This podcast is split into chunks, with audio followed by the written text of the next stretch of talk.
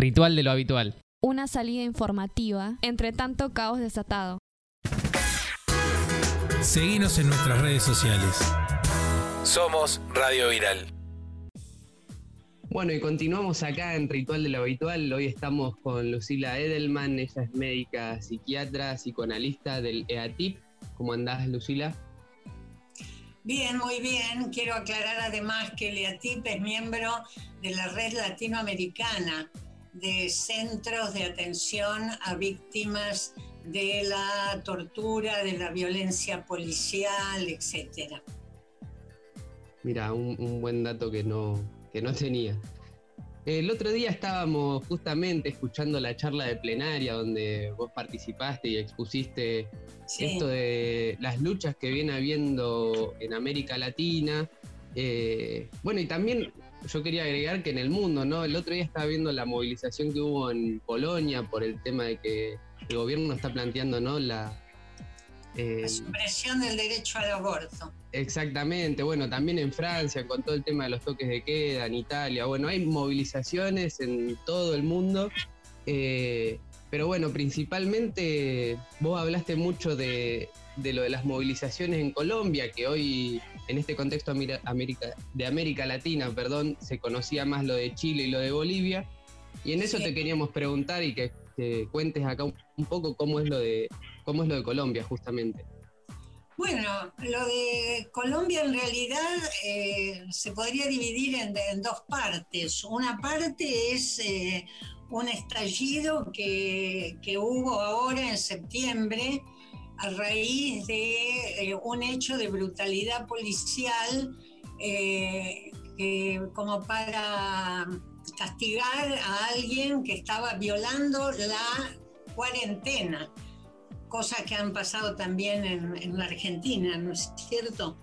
Y entonces eh, ahí usan estas pistolas láser, Taser, perdón, Taser, eh, que aquí algunos las quieren usar también, eh, y, que, y que, bueno, provocan un desmayo en el momento.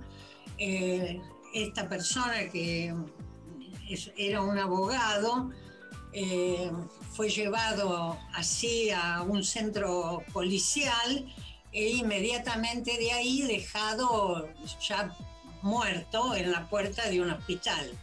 Entonces esto, eh, como fue filmado por la gente que estaba con él, provocó una reacción eh, muy importante que duró varios días, en los cuales había, eh, sobre todo a la noche, una cantidad de gente que salía para atacar estos que se llaman centros de acción inmediata de la policía, que serían equivalentes a nuestras comisarías y que son eh, famosos por la corrupción, por los ataques a, mujeres, a jóvenes. Bueno, y entonces em, la gente salió a atacar los, eh, estos centros y respondió la policía con armas de fuego. Hubo 10 eh, muertos por lo menos, eh, hubo unos 150 heridos con armas de fuego. Eh, pero también hubo policías heridos y hubo de estos centros, de estas especies de comisarías, también afectadas.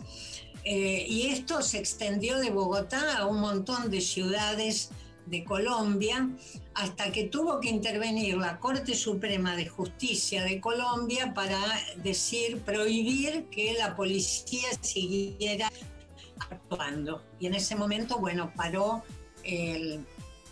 este movimiento, pero tiene como antecedentes paros que hubo en, Colombia y expresiones de lucha ya en noviembre del año pasado. Eh, Así que no fue lo, único que ocurrió, sino que por primera vez el 21 y el 22 de noviembre eh, del año pasado hubo un paro eh, contra un paquetazo de medidas del gobierno, que eran todas medidas de privatizaciones, de, eh, digamos, que golpeaban de diversas maneras eh, a los sectores populares. Claro, entonces estas movilizaciones, la otra pregunta que te quería hacer justamente es si surgían o no a raíz de la pandemia que profundizaron, como bien sabemos todos, las necesidades de, los más oprimidos. Entonces estas movilizaciones surgen, son previas, ¿no? A todo el tema de, la pandemia. Fueron contra lo que se llamaba el paquetazo de Duque. Duque es el presidente actual de Colombia hizo un paquetazo eh, así de ajuste tremendo. Y entonces eso ya había provocado una reacción y esto fue antes de la pandemia. Y Totalmente. Fue muy importante porque no ocurría hace años en Colombia, algo así. Claro. Y otra cosa que vos mencionabas era lo del plebiscito, bueno, el triunfo que hubo en Chile con lo del plebiscito, la reforma de la constitución que se va a realizar en abril del año que viene. Y yo lo que te quería preguntar en relación a eso, nosotros ya en varios programas venimos hablando sobre el tema, pero si es una medida que, digo, eh, conquistó la lucha popular y que viene para cambiar eh, de fondo la situación de Chile o si es una de las salidas que encontró, si querés, la derecha eh, Piñera para diluir las luchas. Yo la última vez que fui a Chile estaba todo este conflicto, ¿no? Y, digo, con, las personas que me junté y que me hospedaron, planteaban esto, ¿no? Como que era la eh, salida para diluir las luchas que el pueblo venía profundizando en este tiempo. No, me parece que no, porque en realidad el pedido de constituyente eh, surgió de la mesa de, unidad, que es la, mesa que dirigió todos los, eh, digamos, todos los grandes movimientos y levantamientos y manifestaciones populares en, en Chile, porque la constitución viene de la época de de Pinochet eh, y es una constitución en la cual ha habido muy pequeñas modificaciones eh, después, de, eh, después de la constitución de Pinochet. Y entonces es la propia mesa de unidad, que era la que llamaba a todas las grandes concentraciones, las que piden en determinado momento que haya una nueva constituyente. Eh, y además en la votación eh, fue muy importante porque no fue solamente un sí a la nueva constitución, sino que la segunda pregunta era si la constitución, la constituyente tenía que ser mitad de miembros del Parlamento actual y otra mitad elegida por voto popular o si tenía que ser totalmente por voto popular. Y es esta última moción la que eh, ganó ampliamente. Por lo tanto, eh, va a ser elegida por voto popular con eh, mitad de mujeres y mitad de hombres y con un cupo importante para los movimientos indígenas. Desde ya que, bueno, todo sigue en lucha, pero, eh, pero lo de la constituyente es un paso. Totalmente. Hablábamos que era la, primera constitución que, la escribirían mujeres también, ¿no? Que serían parte en la mitad mujeres. Y mm, yo con la última pregunta que quiero, quiero irme. sí, Tiene que, tiene que ser impar, o sea que no se sabe si va a haber eh, de hombres más uno o de mujeres más uno. Esperemos que sea de mujeres más uno.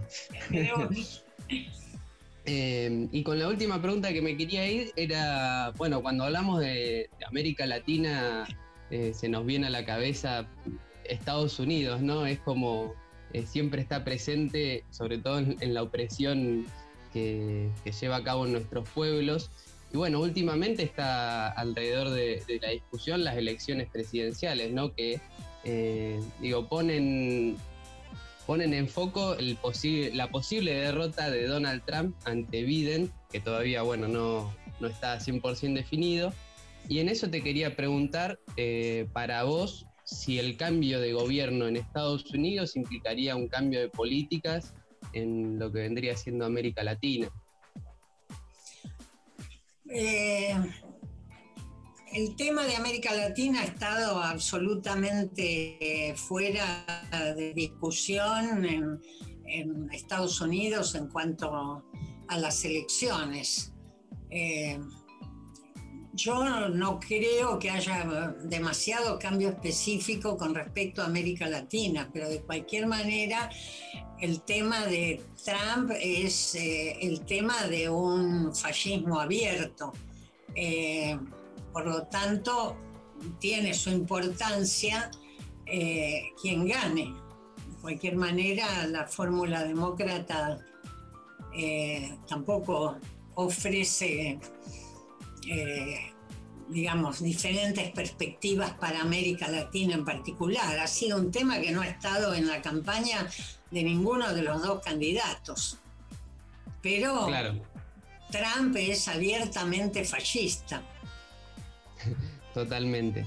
Y además amenazó con desconocer el resultado electoral. Estaba un poco nervioso estos últimos días que decía que, no se empezaban a revelar los datos. Se ve que estaba preocupado, ¿no? Sí. El señor presidente. Bueno, Lucila, no sé si... El tema es el sistema electoral de Estados Unidos hace que pueda ser presidente alguien que no tenga la mayoría de los votos. Totalmente. Bueno, Lucila, no sé si querés agregar algo más para ir cerrando la entrevista. No, eh, que me parece que, que, es muy importante estos movimientos y estas luchas que han surgido en América Latina, que han sido tan importantes en Colombia, en Ecuador y en Chile especialmente. Y que bueno, que nos brindan un panorama alentador frente a otras situaciones como la de Bolsonaro en Brasil. Totalmente, dan un aire fresco ¿no? a las luchas que viene habiendo y para continuar justamente las luchas que no, terminan y que la pandemia cada vez profundiza más en, nuestro pueblo. Así que nada, te agradecemos por compartirnos tu, sabiduría en cuanto a las luchas de América Latina. Eh, agradecemos que hayas podido participar del programa y esperemos tenerte nuevamente para que nos sigas contando cómo, cómo evoluciona esto, ¿no? Que es tan cambiante todo el tiempo. Bueno, cómo no. Muchas gracias. A vos, continuamos en Ritual de lo Habitual. Ritual de lo Habitual. Una salida informativa entre tanto caos desatado. Seguimos en nuestras redes sociales. Somos Radio Viral.